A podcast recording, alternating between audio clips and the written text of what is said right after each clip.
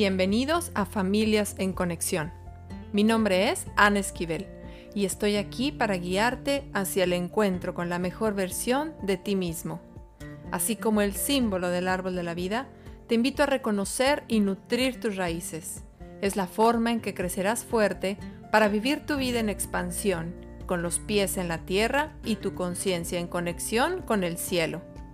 Da vida a tus sueños, a tus proyectos, a tus hijos Aprende a sostenerte y amar quien eres, recuperando tu sabiduría y conexión con todo. ¿Cuánto más podemos crear en este espacio? Comenzamos. Esto es Familias en Conexión.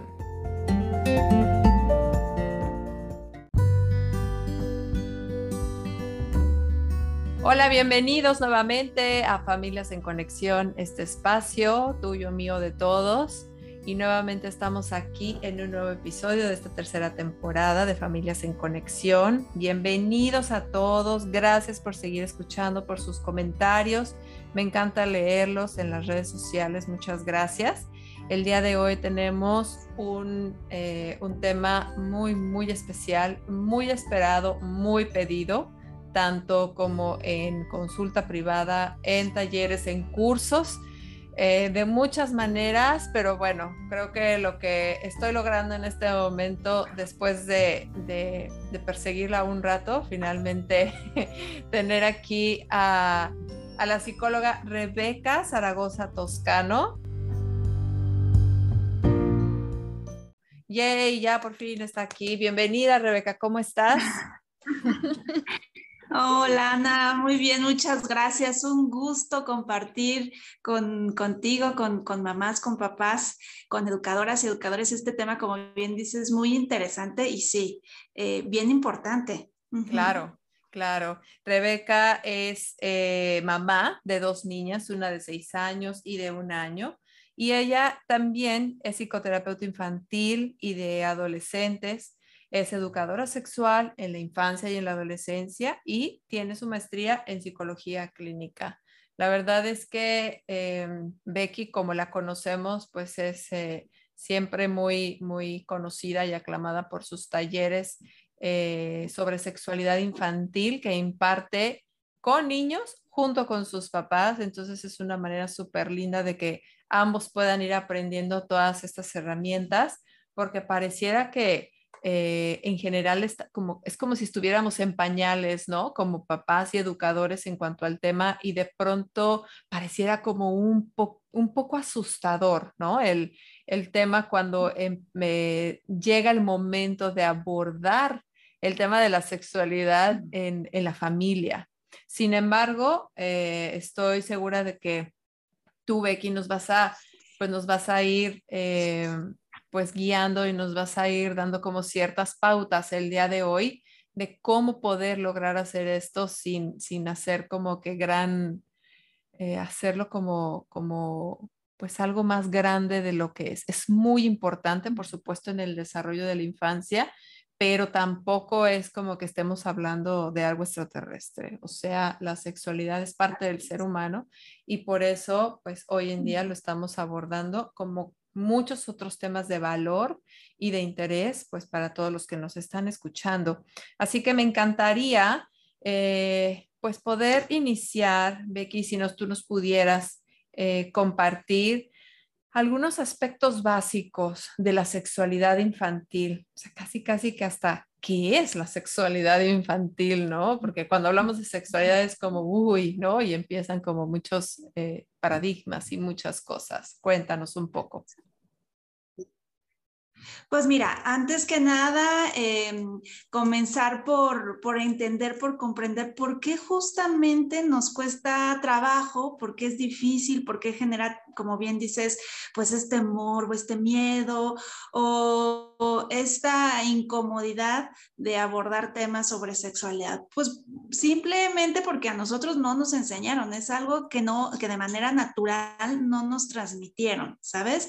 Entonces el concepto de sexualidad y la forma en la que se ha ido transmitiendo, aprendiendo, digamos, tiene, digamos, eh, sus particularidades de nuestra generación, no se diga de la generación de nuestras abuelas, abuelos, ¿no? De nuestros papás, nuestras mamás, la de nosotros y ahora la de nuestras hijas e hijos, ¿no? La brecha generacional, eso, se ha ido, eh, ha ido siendo mucho más grande también sobre todo de, digamos, de nuestra generación a la de nuestras hijas e hijos. Y esto, claro, eh, se debe a, la vasta información que está a disposición en las redes sociales, cosa que nosotros no teníamos, ¿no? A nosotros eh, nos enseñaron sobre sexualidad sexualidad, ¿qué será? En los libros de biología, ¿no? En, por ahí de quinto, sexto año, nos pasaban rapidito la página donde aparecía, por cierto, eh, recuerdo muy bien, el, era el aparato reproductor femenino y el aparato reproductor masculino, ¿no? Para empezar, ese término ya, ya quedó atrás. Esto, estos términos se han ido actualizando, por supuesto, y ahora no hablamos de aparatos reproductores femeninos ni aparatos reproductores masculinos hablamos de un sistema sexual del hombre y un sistema sexual de la mujer. ¿Por qué? Porque cuando hablamos justamente, fíjate, la función eh, exclusivamente de la reproducción, ¿no? El aparato reproductor, como si esa fuera su única y principal función. Y ahora sabemos que es todo un sistema ¿no? Que está eh, correlacionado con un montón de, variables y que eh, abarca justamente, como te decía, eh, un montón de aspectos. La sexualidad, entonces, entendida así, fue aprendida, adquirida por nosotros y ahora el reto es cómo ir haciendo de nosotros la principal fuente de información para nuestras hijas e hijos, que no nos ganen el mandado, por así decirlo, las redes sociales. en, el, en el mejor de los casos, un amiguito, una amiguita o otra fuente de información que no siempre es la más acertada, no es la más atinada y no es la forma en la que ellos pueden ir obteniendo la, la, la información de manera, pues eso, sencilla eh, con los conceptos adecuados y adaptados también para su etapa de desarrollo, en sus formas, etcétera, etcétera, etcétera, ¿no? Entonces, ¿qué es la sexualidad? La sexualidad, como tú bien dices, no es un pasatiempo, no es opcional, no es un hobby, no, no es una actividad, una actividad sexual, que es lo que normalmente se nos viene a la mente. Hablar de sexualidad tampoco tiene que ser, ya sabes, la plática. Sentarnos a hablar con nuestras hijas o nuestros hijos sobre sexualidad es la plática incómoda, no porque la sexualidad justamente es algo con lo que vivimos, con lo que convivimos, es lo que expresamos a través de nuestras emociones, nuestros pensamientos, nuestras conductas, nuestras actitudes, nuestros valores, ¿no? Y que claro, incluyen algunos aspectos mm, mm, eh, que son eh, muy específicos. La sexualidad entonces incluye un montón de aspectos en el día a día, en la cotidianidad y es parte fundamental, como tú dices, del desarrollo integral de las niñas y de los niños. Entonces, empezarlo a, digamos, a, desmitificar, a quitarle todos estos elementos de morbo, ayuda también a su vez a que nuestros niñas, nuestras niñas, vayan integrando este, concepto de una manera muy natural, muy sencilla, ¿no? Y además eh, como una forma de prevención. Ahorita voy a hablar más adelante de esa parte, ¿no? Pero educar en sexualidad es también una herramienta o es un factor de protección para nuestras hijas e hijos de, eh, pues de, abusos principalmente, ¿no? Entonces, la sexualidad, eh, podemos decir que en términos generales, eh, incluye elementos como lo es, claro, el sexo, que es aquellos aspectos biológicos que nos definen como hombre o como mujer, eh, incluye también el género, el género que es lo femenino o lo masculino, aquellos roles, básicamente aquellos roles que en función de nuestra sociedad se nos, se nos han dicho cómo debería ser un hombre o cómo debería ser una mujer, cómo deberían comportarse, ¿no? qué funciones tienen en, la misma. Incluye también los vínculos afectivos, que es toda la parte también de nuestras relaciones eh, que están basadas principalmente idealmente, ¿no? En una serie de valores como pues el respeto, la equidad, eh, eh, la igualdad, pues el amor, etcétera, ¿no? La solidaridad, qué sé yo, un montón de, de, de valores. Y eh, también incluye, por supuesto, eh, la actividad sexual, que es otro aspecto del erotismo, ¿no? Por supuesto que esto ya tiene que ver, digamos, va evolucionando y entonces también de igual manera se lo podemos ir transmitiendo de acuerdo a la etapa en la que se encuentran nuestras hijas y nuestros hijos. Y también tiene que ver, por supuesto, aquí la reproductividad la reproductividad. Fíjate, no estoy diciendo la reproducción, estoy hablando de reproductividad como un concepto también actualizado que hoy en día sabemos que no tiene que ver única y exclusivamente con la capacidad de eh, estar embarazada o de embarazar, digamos, de biológicamente tener un hijo o una hija, sino con la capacidad, fíjate qué bonito este concepto, me encanta, con la capacidad de podernos ocupar del crecimiento de otros, de otras, de otros seres vivos, ¿no? O sea, yo puedo ocuparme del crecimiento espiritual o puedo ocuparme del crecimiento de una plantita, de un perro, de un gatito, ¿sabes? Y esa también puede ser una forma de expresar la reproductividad, es decir, es como una especie de cómo voy a trascender yo Ajá. Y no solo única y exclusivamente, y sobre todo esto muy marcado en las mujeres, ¿no? Que si no, casi que si no eres mamá, eh, no te realices como mujer, ¿no? Ahí, ahí también estas, estos, estos conceptos que desde la niñez se van introyectando, ¿no? O sea, tú tienes que ser mamá, ¿no? Estos estereotipos de género que también se van ahí instalando a través de los juegos, a través de un montón de mensajes implícitos o explícitos y que, claro, o sea, dicen que la M de mamá no aplaste a la M de mujer porque ser mujer eh, implica un montón de, otros, eh, de otras formas de realización, ¿no? Entonces, fíjate cómo, cómo se abarcan un montón de aspectos que no solamente incluye eh, el aspecto de la actividad sexual, del acto sexual, que está justamente la sexualidad o el concepto de sexualidad está muy ligado a la genitalidad y bueno, sí, sí, sí lo incluye, pero estamos hablando de un montón de otros factores que giran en torno a... Em, hablamos de pensamientos, de emociones, de formas de relacionarnos, ¿no? Que son, eh, que son fundamentales yo te quiero hablar hoy, Ana, porque si no nos vamos a, eh, meter en, pues en temas que son muy profundos y que más adelante igual podríamos eh, detallar, ¿verdad? Pero te quiero hablar hoy de o les quiero compartir a, las mamás, a los papás que nos eh, escuchan, que están interesados en este tema, digamos, de cuatro aspectos fundamentales en la sexualidad infantil. O sea, así como la canasta básica que, que, tú hoy en día deberías estar revisando o considerando para empezar, digamos, a eh, sí, a, poner atención en, estos, en, estos aspectos fundamentales, ¿no? El primero de ellos, y este nace de un modelo que se llama el modelo holónico, es un modelo que, digamos, abarca eh, desde una perspectiva muy, pues muy integral, ¿no?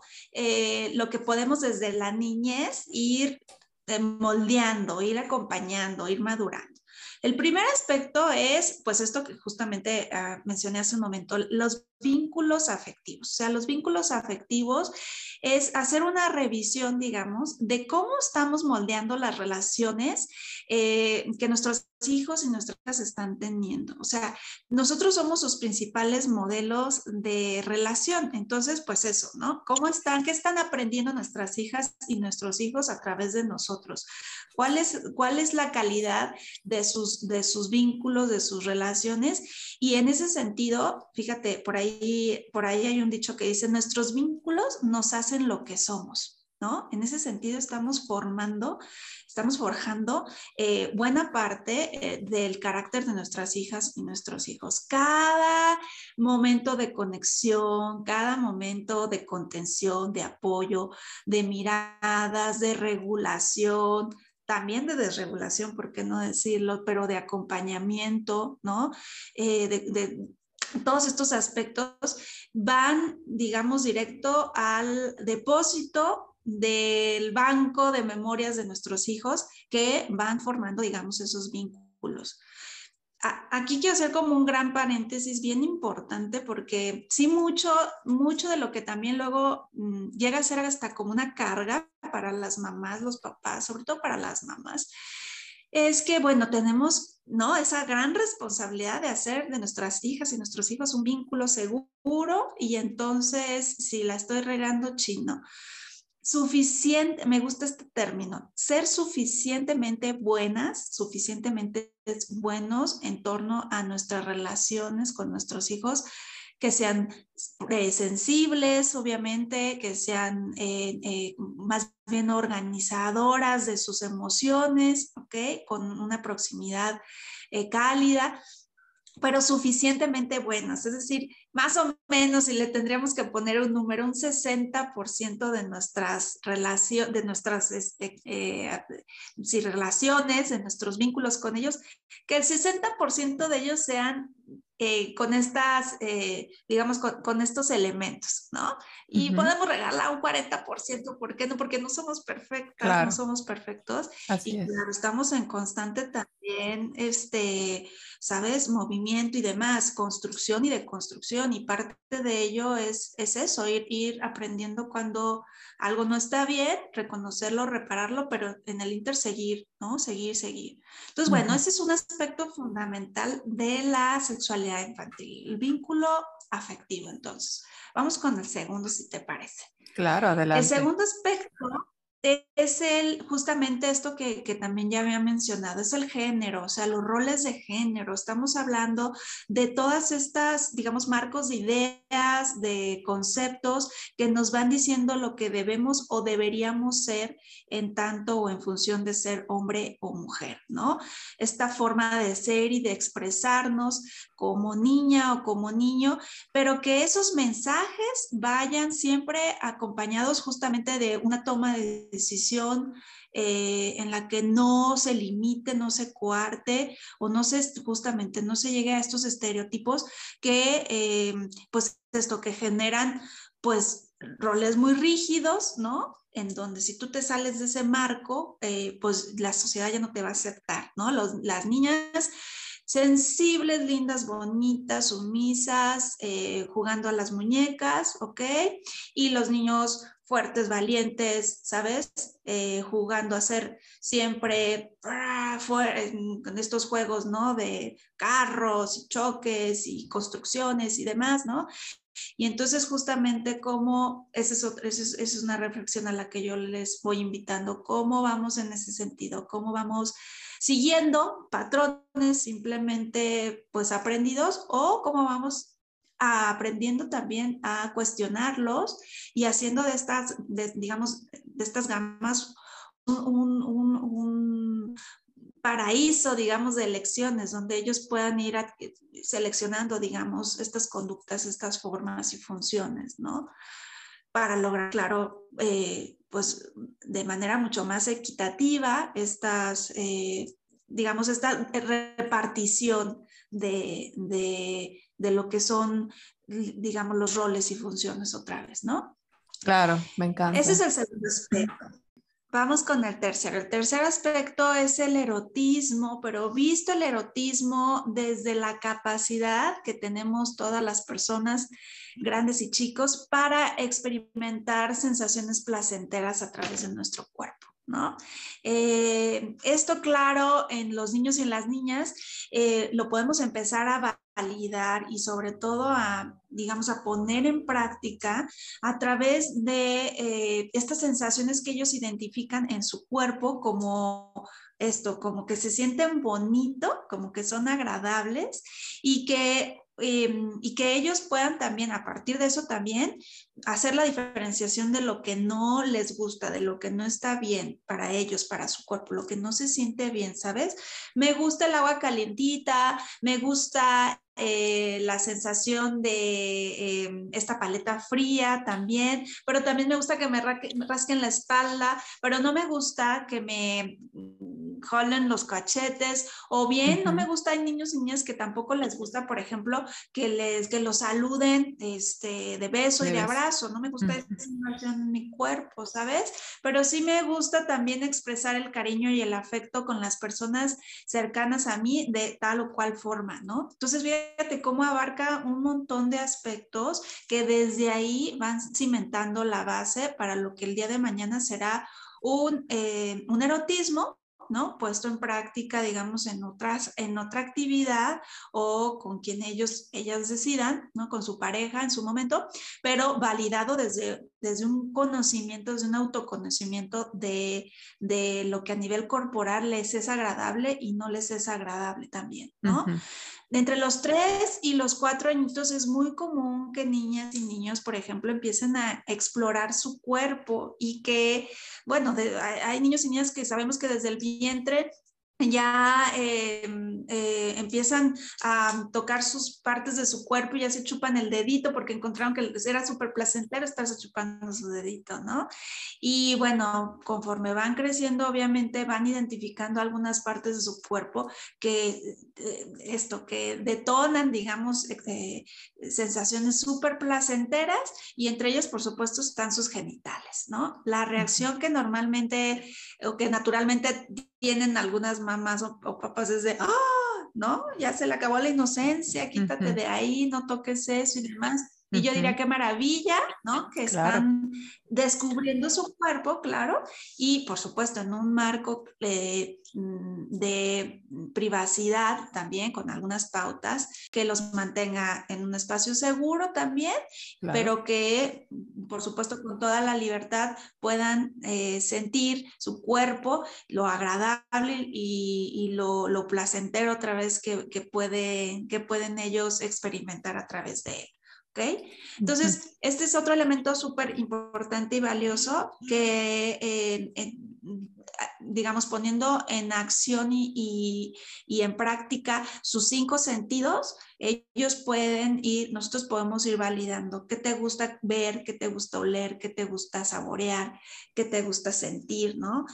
¿Qué, cómo te gusta que toquemos o que te acariciemos, qué cosas no por supuesto, la, la, contraparte, ¿no? Que no te gusta escuchar, que no te gusta ver, que no te gusta leer. Muchas veces esto lo damos los adultos, lo imponemos, ¿no? Y este ejercicio de, de ellos identificar qué sí, qué no y tomar estas decisiones, otra vez cimentan, y aquí vamos con el otro elemento, es la base de la autonomía corporal. La autonomía corporal, que no es nada pues, como su nombre lo dice, no es más, es el consentimiento o permiso sobre mi cuerpo eh, y, que le da esta sensación de control al niño o la niña. Es decir, eh, lo que yo te doy permiso para que tú puedas o no eh, experimentar a través de mi cuerpo, como por ejemplo, ya, ya lo mencionaba, el saludo, ¿no? Un saludo puede ser súper cordial, súper respetuoso y no siempre tiene que implicar el contacto físico, ¿no?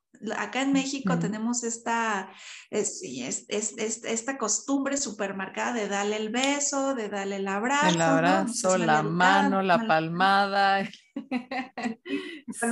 Esto de la pandemia vino a liberar muchísimas personas, por cierto, porque digo, ay, ya, por fin, ¿no? Porque, claro, o sea, a veces sí puede ser invasivo, sobre todo para las niñas y niños, y, tenemos que ir, digamos, resignificando esta, estos, estas asociaciones. O sea, que tú yo puedo decir hola, que puedo dar muchísimas alternativas, que puedo levantar mi manita, ¿no? Ahora pues ya el, el puño, etcétera, ¿no? Y sin que eso implique contacto físico necesariamente, única y exclusivamente, ¿no? Entonces, esto nos va dando las bases de, del autoconocimiento, el autorrespeto, eh, de la prevención justamente, que es otro tema que ahorita vamos a abordar, ¿no? Y que eh, nos va dando también a nosotros como adultos elementos también para revisar en nosotros mismos, ¿no? Este, lo más importante aquí es que seamos congruentes, que seamos congruentes y coherentes. O sea, ¿qué tal ando yo misma, yo, yo mismo en, en estos aspectos, en estos sentidos? Muchas mamás y papás me preguntan, oye Becky, ¿y cuándo es la edad eh, perfecta?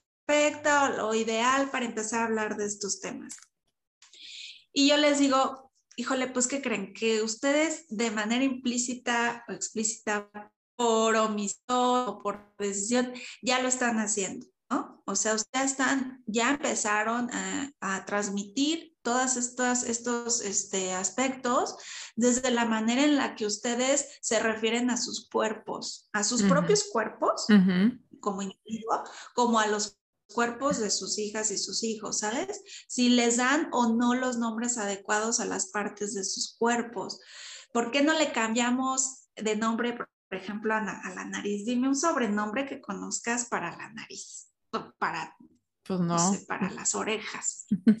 No, pero si te pregunto ahorita sobrenombres para la vulva, para el pene, para, de hecho hacemos esa actividad, fíjate, con, con los niños y las niñas más grandecitos, por ahí de los ocho años, no te imaginas la cantidad, es, muy divertido, pero la cantidad de sobrenombres que ellos de a, esa edad, a los ocho años, ya han adquirido para este, nombrar al pene, a los testículos o a la vulva, ¿no? A, a, a, los senos, por ejemplo, también, ¿no?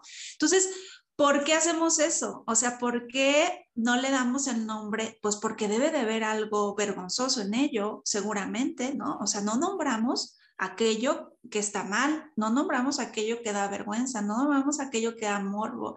Y desde ahí entonces empezamos, fíjate, ya a darle este, este doble mensaje a nuestras niñas y niños. Si yo le digo pajaritos, si yo le digo, ajá, entonces hay algo que no debo de nombrar. ¿Por qué? Porque, ¿por qué? Pues eso es el pene, son los testículos, es la vulva, etcétera, etcétera. Claro, tiene mucho que ver como aprendizajes colectivos, ¿no? O sea, desde esta vergüenza que hay, desde el que, el que hayas dicho que hoy por hoy ya, sea, eh, ya se le nombra diferente, ya no es un aparato reproductor como tal, sino que ya se le da un enfoque mucho más amplio, más profundo y con mucho más significado a esta parte de nuestro cuerpo, ¿no? Es todo un sistema que además está conectado de manera física, emocional, eh, incluso espiritual, ¿no? Pues, hasta, hasta me atrevería a decir, ¿no? Entonces, la verdad es que no puede quedarse nada más como en un aparatito ahí en el, en el, en el organismo, en el cuerpo, Em, tiene mucha importancia y tal es la importancia que pues hoy por hoy yo creo que con todo esto es como se empieza como a limpiar, ¿no? Este, todos estos paradigmas, este morbo, esta vergüenza eh, que hemos ido adquiriendo culturalmente o de generación en generación, pero no te creas, o sea, es alrededor del mundo, no es nada más México o Latinoamérica, sino que es ah, alrededor del mundo. Entonces, o sea, realmente eh, estas generaciones también nos están viniendo a mostrar eso, ¿no? Eh, a mostrar muchas otras formas de relacionarnos con nuestro cuerpo y como dices, como tu mamá, como tu papá te estás relacionando con tu cuerpo, con el cuerpo del de al lado, cómo te relacionas con tus hijos, porque todo eso ya es una educación sexual para tu hijo. O sea, la plática como tal, como, lo, como tú lo mencionas, eso vendrá quizás en el futuro, pero no es como que se sienten a, hablar del proceso sexual en una sesión, eh, ¿no? Este, con seriedad, ni mucho menos, o sea, es en el día a día, ¿no? Así es. Excelente. De, una forma, eh, digamos, en la que nosotros otra vez podamos hacer consciente que vamos construyendo o deconstruyendo, ¿no? Todas estas, eh, pues estas ideas adquiridas este, de forma pues eso, otra vez, no, no, no, no, lo, a nosotros no nos lo enseñan de otra forma, entonces nosotros en este momento tenemos esta gran responsabilidad porque además sabes que eh, ya es un derecho, o sea, nuestras niñas y niños hoy tienen el derecho a tener, adquirir conocimientos o educación sexual que sea eh, integral, que sea laica y que, digamos, con, el, con todo el respaldo científico que ahora hay, ¿no? Que tengan las herramientas y, y, pues todos los elementos que ellos necesitan, pues justamente para que puedan tomar decisiones mucho más atinadas con un pensamiento crítico también, que ese es otro, otro factor protector, o sea, tenemos que empezar a cuestionarnos cómo transmitimos estos, eh, estos mensajes de repente que lejos de proteger, eh, los ponemos en riesgo. Hay que obedecer a los adultos, por ejemplo, ¿no? A los adultos se les respeta, este, eh, hay que hacer caso a, lo que te dicen este, las personas mayores, qué sé yo. La realidad es que, ok, no hay que generalizar. O sea, sí, yo también creo que no, no, no nos podemos mover desde desde el, miedo o estar hiperalertas, ¿no?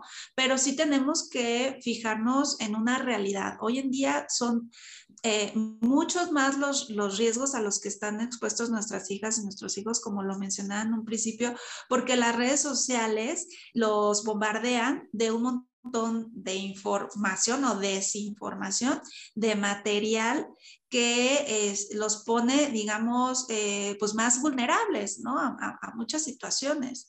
Entonces, ya no nos podamos dar el lujo de no hablar, de no cuestionar, de no reaprender, porque, eh, pues, eso, justamente, están em, las fuentes, ahora hay mucha, mucha, mucha información. Lo que, lo que no hay es formación, fíjate, ¿no? Entonces, ahí está la gran, la gran responsabilidad de nosotros como, como mamás, como papás. Claro. Em, ok. Algunos elementos que, que, que digo antes de, de, de, continuar, que perjudican muchísimo el desarrollo sexual infantil, pues justo, ¿no? Cerrando esta idea es, uno, el rechazar hablar de este tema, ese es, el, eh, digamos, uno de los, de los tres elementos. El segundo es las mentiras, o sea que, que lejos de, oye, empezamos a veces por el nervio, yo sé, ¿no? O por, pues eso, porque no tenemos la información por ignorancia y echamos unas mentirotas, ¿no? Unas distorsiones tremendas, lo que nos preguntan, oye, mamá, ¿y cómo se hacen los niños y las niñas? Ay, pues, te, pues una abejita llega y pone su, su, su polen, o sea, cosas que no son ciertas, son mentiras esas, ¿no? Entonces distorsionamos tremendamente que luego para reencaminar cuesta trabajo. Y el tercer elemento, claro, es la por supuesto, la sobreerotización, o sea, mostrar material o estímulos que corresponden más a, las cuestiones adultas, ¿no? A los que ellos no están preparados y que entiendo que es mucho también del temor que expresan mamás y papás cuando nosotros presentamos estos temas o estos talleres, ¿no? Oye, pero no están muy chiquitos, muy chiquitas para que ellos sepan de estas, de estas cuestiones, no les vamos a robar la inocencia, no, bueno bueno, pues es que no vamos a sobreestimular, no vamos a sobreerotizar, simplemente vamos a dar información simple y concreta, lúdica, de forma que su... Eh, capacidad cognitiva también lo pueda procesar y que está acompañada de un montón justamente de valores eh, que, que, lo, que, lo van adquiriendo de forma muy, muy bonita y muy natural, ¿no? Me encanta todo eso, Becky, tan importante todo esto es como toda una nueva escuela para padres, ¿no? Así como con la materia de cajón, ¿no? Como dices tú de la canasta básica. La verdad es que, o sea, desde los papás y educadores en las escuelas, porque también se sienten con una gran responsabilidad. Al final en las escuelas están los niños de, de, muchos hogares, ¿no? Algunos disfuncionales y otros que vienen ya como con, con muchos valores y mucha información eh, bien, bien establecida, ¿no? Bien, bien informados esos niños, pero que, que, que, luego ahí también se encuentran, ¿no? Como con mucha dificultad. Entonces, qué importante es para todos los que estamos eh, al cuidado de, de, niños, de niñas, eh, de la primera infancia y hasta antes de la adolescencia, eh, qué importante poder tener toda esta información, que no estamos descartando la adolescencia, pero eso ya es otro paquete, ese ya es otro tema que también tiene muchísimo, muchísimo de qué hablar y en algún momento lo vamos a abordar también aquí en, otro episodio en el podcast. Eh, sin embargo, hoy por hoy estamos hablando de, de, la primera infancia porque es la base, es la base para la vida y creo que no se trata de quitarle la inocencia a un niño, se trata de darle la información necesaria para la que tanto física como neurológicamente está preparado para recibir, ni más ni menos. O sea, qué mejor que hacerlo tú, pero sabiendo hasta qué nivel y hasta qué paso, porque creo que también hay papás que dicen, yo prefiero que sepa todo para que nadie lo engañe, para que nadie le haga nada y que se sepa defender. Sin embargo, neurológicamente no tienen a veces la capacidad de recibir esa información y de asimilarla de manera adecuada, positiva y saludable. Entonces, por eso es importante aprender a hacerlo de una manera bien informada con personas especializadas como tú que, puedan guiar a estos papás eh, para el cuidado y la protección de los, de los niños y niñas. Mm, en la conexión con su cuerpo, en el conocimiento de su cuerpo, pero también en la prevención del abuso sexual, que las tasas son muy altas. Entonces, ¿qué, medidas de, de, prevención del abuso sexual eh, enseñas tú eh, a los niños, niñas, a los papás? ¿Qué cosas hoy podrías tú compartir, eh, obviamente con el tiempo que tenemos, de una manera como muy general? Porque para eso son los talleres y las consultas privadas y todo eso, como para ya poder entrar en detalle, ¿no? Pero a mí me encanta que estemos abordando este, este tema. Entonces, cuéntanos un poco sobre estas medidas que, que tienes hoy para compartir con nosotros. Sí, mira, vamos a partir de, yo siempre les digo, a ver, o sea, hay estadísticas que no mienten, entonces esto no es opcional otra vez, ¿no? México, nada más y nada menos, ocupa el primer lugar en Latinoamérica en abuso sexual infantil y violencia física en niños y niñas antes de los 14 años. Estamos hablando de que... Em, más o menos alrededor, bueno, de, estos 100%, de este 100% de abusos sexuales, el 70% es contra niñas. Las niñas son más vulnerables. Estamos hablando que si ponemos a cuatro niñas, una de esas cuatro niñas serán abusadas antes de los 14 años. Fíjate qué alta está esa la, la, proporción. En niños baja un poquito la tasa. Uno de cada siete niños antes de los 14 años serán abusados en México, ¿no? Van a sufrir algún tipo de agresión sexual, ¿no? Eh, en sus diferentes modalidades, tipos, pero van a ser, van, van, a sufrir algún tipo de acoso o violencia sexual o abuso sexual. Fíjate qué alta está. Algo no estamos haciendo bien en México. Yo cuando les digo eso a mamás y papás, es que a ver, ¿qué está, qué está pasando? Que se está permeando en un sistema educativo, social, eh, que eh, estamos llegando a estas, eh, a estas cifras, ¿no? Que dan escalofríos cuando las escuchamos. Entre el 75 y el 80% de los casos son los abusos o los abusadores, son personas conocidas o incluso familiares. Fíjate, ¿no? Entonces también esta idea de que cuídate de los extraños, eh, pues no. Eh, y saluda a tu abuelo y dale el besito al tío y al compadre, ¿no? Y, tan contradictorios esos mensajes, ¿no? Entonces, eh, estamos hablando de que, pues, tenemos que, otra vez, no estar con este miedo que incapacita, ¿no? Con, con, este, esta hiperalerta, pero sí, claro, hablar de que hay la mayoría de la gente es buena, ¿ok? Pero que hay casos o hay situaciones en las que hay que poner atención y tomar algunas medidas, ¿no? De, eh, de, prevención y de acción. Ok, entonces, ¿cuáles serían algunas medidas?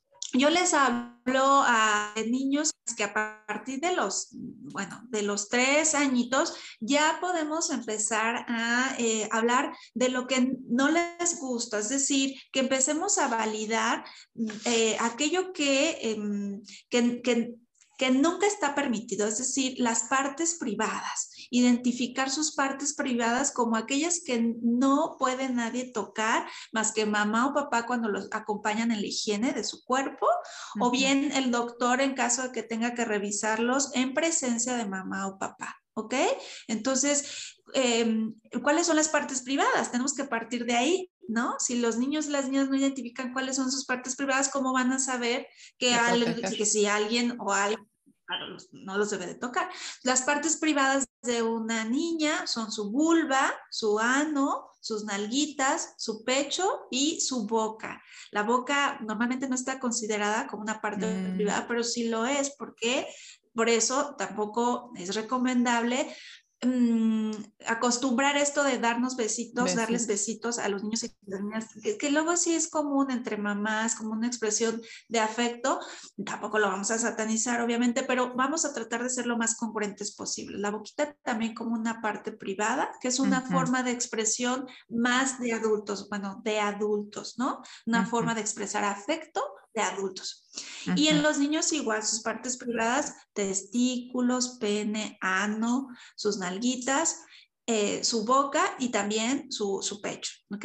Son, son partes también muy sensibles los pezones. Entonces enseñamos desde ahí cuáles son sus partes privadas y les damos otra vez el nombre adecuado enseñarles, digamos, cuáles son los juegos que se valen y cuáles son los juegos que no se valen. O sea, cuáles son los juegos que se valen jugar, por ejemplo, este, juegos de mesa, podemos jugar a la pelota, podemos jugar a juegos, cosas que son divertidas, pero nunca vamos a jugar con nuestras partes privadas, ¿ok? Ese es un juego eh, que está súper descartado. Otra, otra cuestión importante es ayudarles a identificar cuál es su círculo de confianza, es decir, cuáles son esas personas a las cuales puede recurrir para pedir ayuda, para protegerles, que siempre les van a, les van a querer y a, y a creer, y que son personas que los pueden defender, que los pueden este, orientar ante cualquier peligro o situación emocional que ellos necesiten. Entonces, por ejemplo, con ellos podemos hacer un circulito, así tal cual, mi círculo de confianza, y decirles dentro de este, de este eh, círculo, por favor dime cuáles son tus personas de confianza. Mam, tienen que ser adultos, ¿ok? Eh, eso, eso es, tiene que ser de cajón. Adultos que cuidan, que protegen. Ah, pues mi abuelita, mi abuelito, ok, le podemos poner ahí la foto de esas personas o ellos mismos que lo dibujen, otra vez depende de la edad, ¿no? Ahí vamos haciéndolo de forma que ellos lo tengan lo más claro posible. Su círculo de confianza, entonces, como una, una forma de expresión, como un escudo que los va a proteger siempre de situaciones que les hagan sentir peligro, que los hagan sentir incómodas, incómodos ante situaciones de la, ¿sabes? De la cotidianidad. Eh, esto que ya hemos mencionado, mencionado que es enseñarles a decir no al contacto incómodo. Es decir, ella puede decir cuándo quiere ser cariñoso, cuándo y con quién puede ser cariñoso, cuándo quiere mostrar afecto y de qué forma otra vez, ¿no? Em, darles opciones para ello es, es, es, fundamental. El saludo otra vez como una parte que en nuestro día a día, porque eso sí lo practicamos todos los días, ¿no? Puede ser una forma otra vez de validar esta forma. Evitar, por ejemplo, chantajes simples, como que es muy común también. Si me das un beso, te doy un regalo o te doy un dulce, ¿sabes? Muy cierto. Es, es inculcarle a nuestras hijas e hijos que pueden aceptar regalos a cambio de una expresión este, corporal o una condición, una petición este, corporal de afecto qué sé yo, ¿no? Entonces, vamos a evitar esos mensajes contradictorios porque mm, es la base otra vez para lo que más adelante conocemos como la manipulación, que es uno de los elementos que perpetúan los abusos, ¿ok? O los abusadores. Hay que enseñarle la diferencia entre los secretos buenos y los secretos malos, que es otro de los elementos también que están siempre presentes en los abusos, el secreto. El secreto bueno es aquel que es divertido y se acaba y se disfruta. Es decir, por ejemplo, viene el cumpleaños de mamá, ¿no? Y hay que hacerle una sorpresa o un regalo sorpresa. Es divertido, ok, se va a acabar y se disfruta.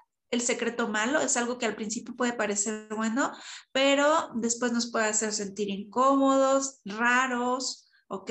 Nos puede hacer sentir triste, mal y eh, puede asustarte inclusive, ¿no? Y entonces es, para eso también hay muchas dinámicas que podemos ir adecuando a la edad para que logren identificar esto que a veces es muy difícil para ellos, para ellas.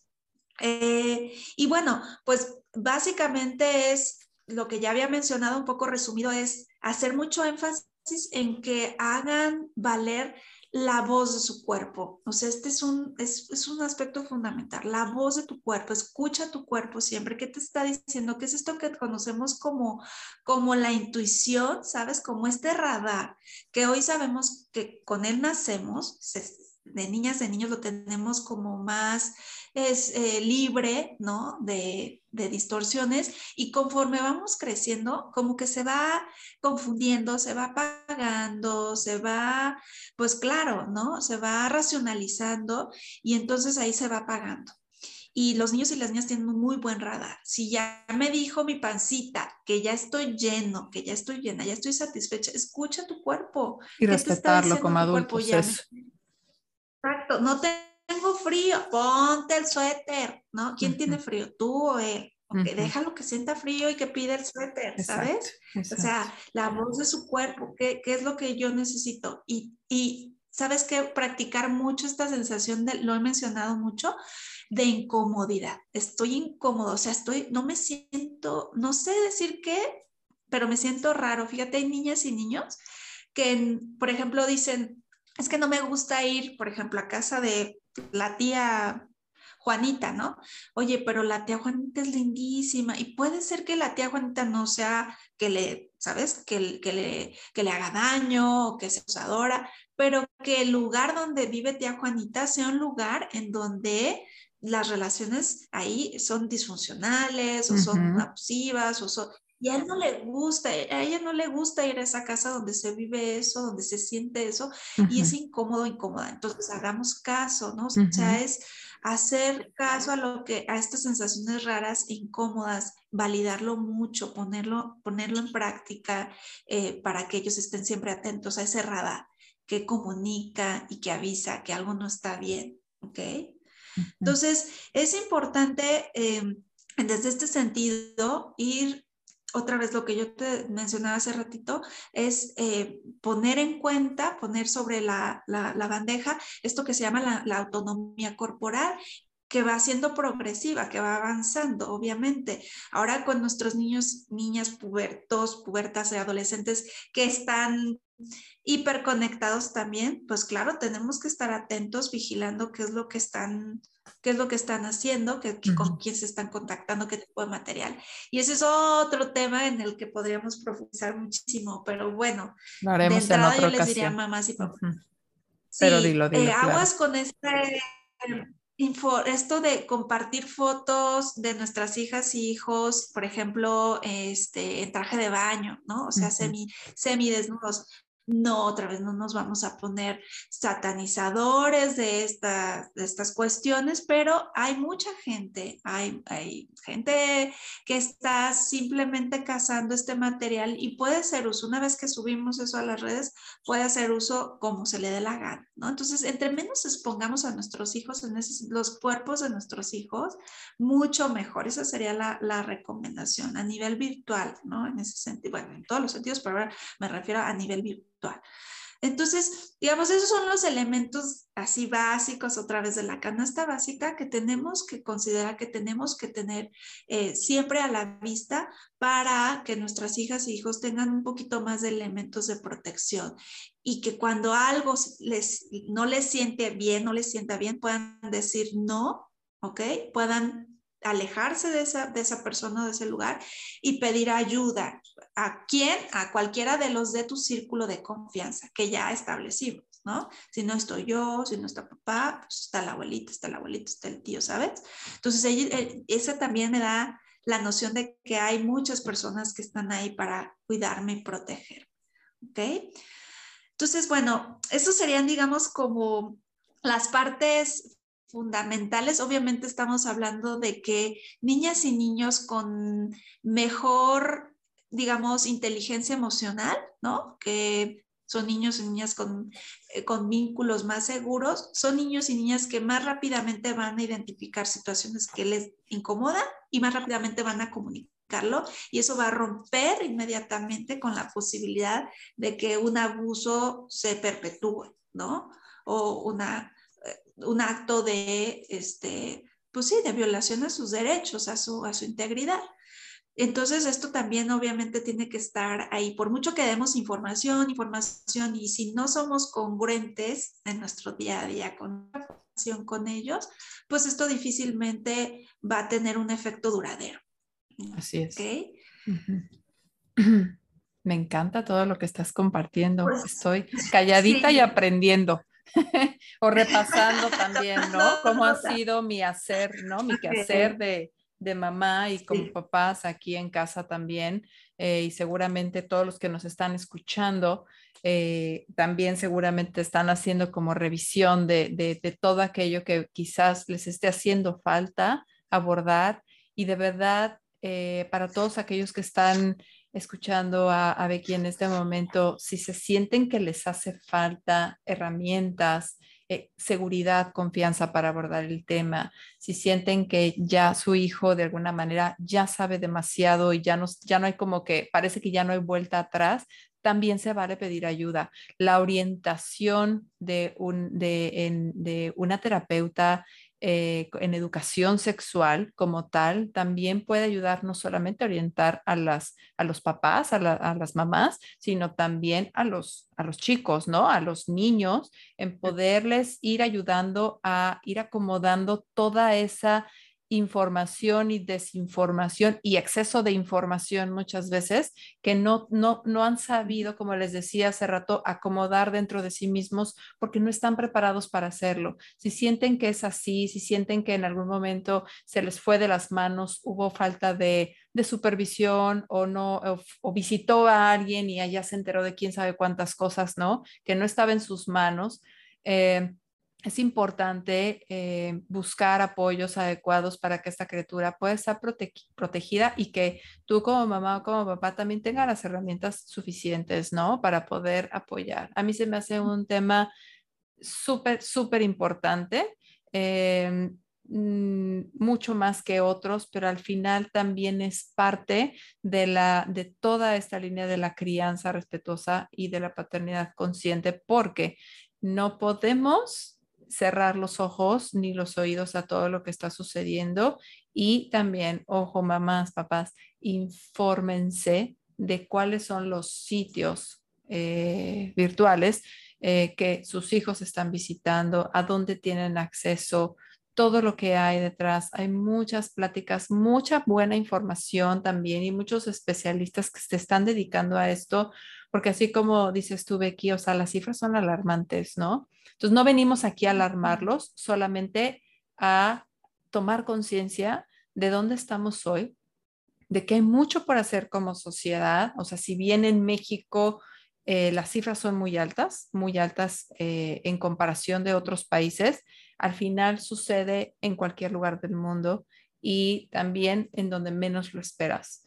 Entonces, por eso es bien importante que nuestros hijos puedan tener esa, esa información y que nosotros también podamos romper con esos paradigmas que nos están limitando a podernos abrir desde, desde el fondo de nuestra alma a simplemente compartir como compartimos un plato de sopa con nuestros hijos, poder compartir también digo, a lo mejor estuvo medio raro el ejemplo, ¿no? Pero poder compartir en una conversación en el día a día, en la hora del baño, en la hora de dormir, a la hora de vestirse, a la hora de que mamá o que papá van al baño, a la hora de cómo papá y mamá interactúan entre ellos, ¿no? Cómo tú, mamá, te comportas y saludas a otras personas son muchísimos factores. Entonces es momento de hacer conciencia y de empezar a generar también eh, más protección y más cuidado, ¿no? A, a todos nuestros niñas y niñas del mundo.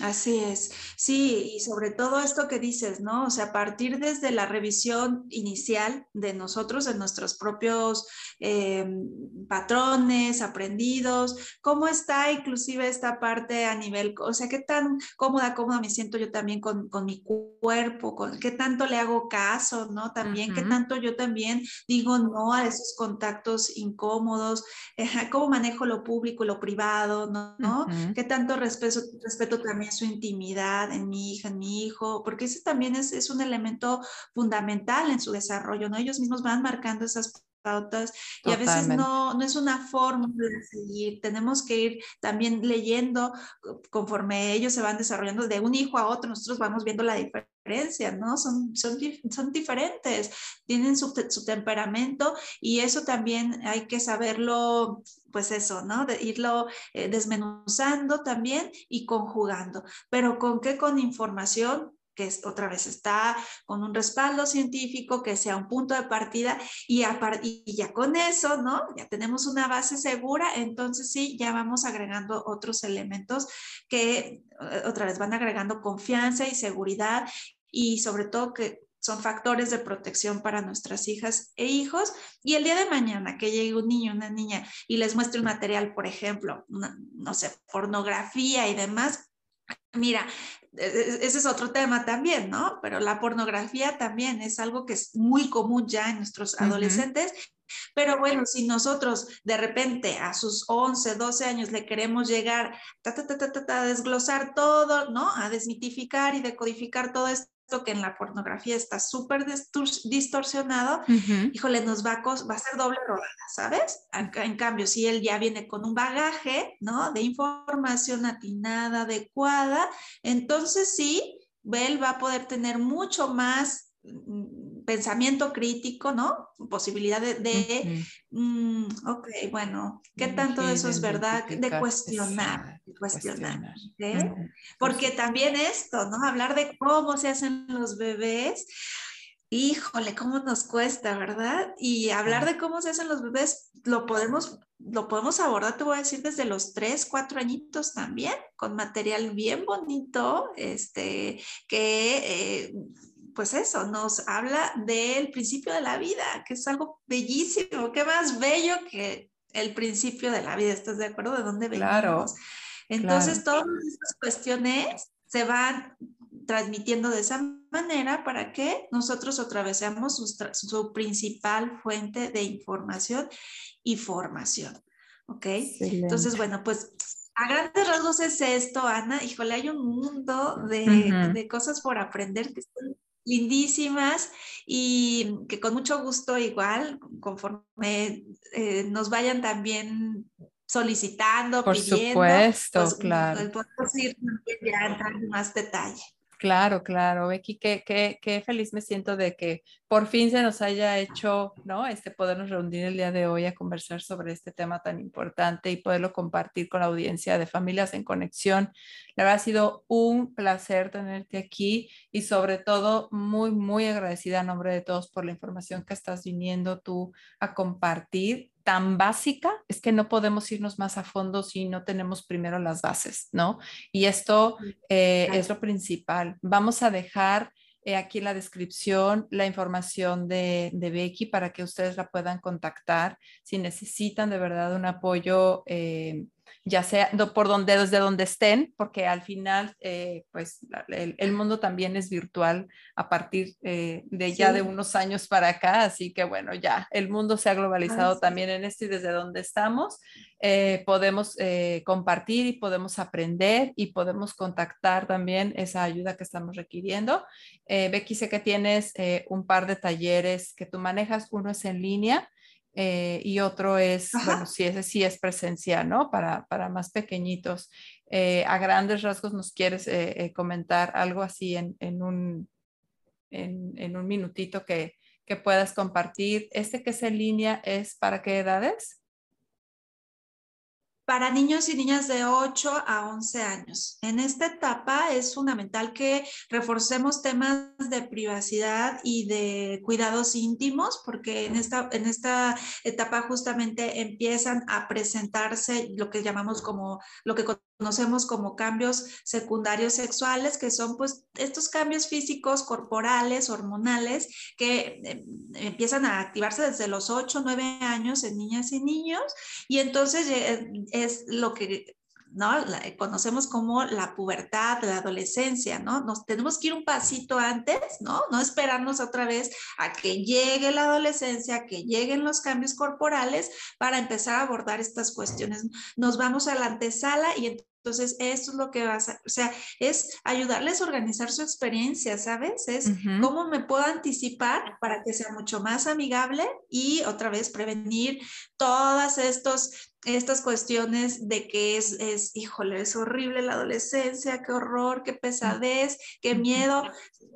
¿Sí? ¿Sabes? Entonces, hablamos de estos temas, hablamos justamente Igual, ¿eh? porque me, me, preguntan, bueno, pero hay uno para niñas y hay uno para niños, o sea, como para niñas que conozcan su ciclo menstrual y los niños que conozcan como esta cuestión del, de las emisiones nocturnas y demás. No, o sea, lo tienen que aprender niños y niñas, porque esto también nos habla de la empatía y la solidaridad del día de mañana, que conozcamos también nuestros procesos de, de forma natural como significado de crecimiento y de salud.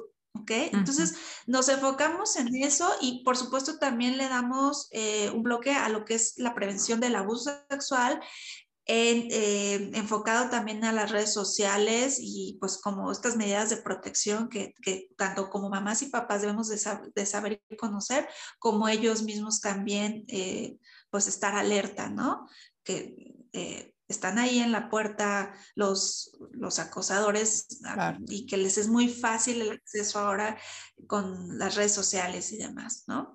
Ese es el, que, el, taller virtual de niños y niñas de los 8 a los 11 años y presencial eh, de, los 3 a los 7 años es en compañía también de mamá y papá.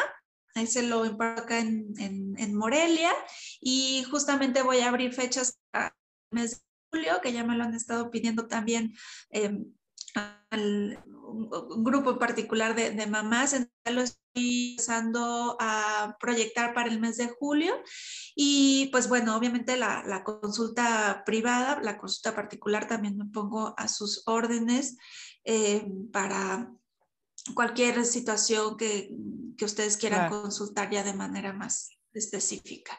Excelente. Eh, pues no sé, Ana, no sé si quieren que les pase por ahí mis, mis datos. Claro. Mira, vamos a este, dejarlos aquí en la, en la descripción, este, ya, ya para que en cuanto estén escuchando este episodio, eh, puedan tener el acceso directo a tus redes, a tu correo, ¿no? A lo que tú este, vayas a dejar ahí y se pongan en contacto directo contigo, el acceso a tus talleres o que puedan preguntar los informes necesarios, etcétera. Y bueno, que, que, bueno, que sea de mucha contribución, que mucha gente lo escuche, compartan esta información de tanto, tanto valor e importancia de que llegue a más familias por el bien, por la salud de nuestros pequeños y pequeñas del mundo, en especial de nuestro querido México, para que esas, esas eh, estadísticas vayan también cambiando exactamente esas cifras. Muchas gracias, eh, Becky, por estar aquí el día de hoy. Me voy, eh, de verdad, cierro feliz este, este espacio con muchas ganas de poder continuar y profundizar en temas que ya vendrán en el futuro muy pronto porque creo que mucha gente lo va a estar pidiendo también. Así que ya te perseguiré de nuevo para podernos organizar. Em, pero bueno, te agradezco de verdad eh, el día de hoy y bueno, pues nos vemos muy pronto. Gracias a todos por haber escuchado y eh, hasta la próxima. Nos vemos, Becky. Gracias. gracias a ti. Bye. Bye.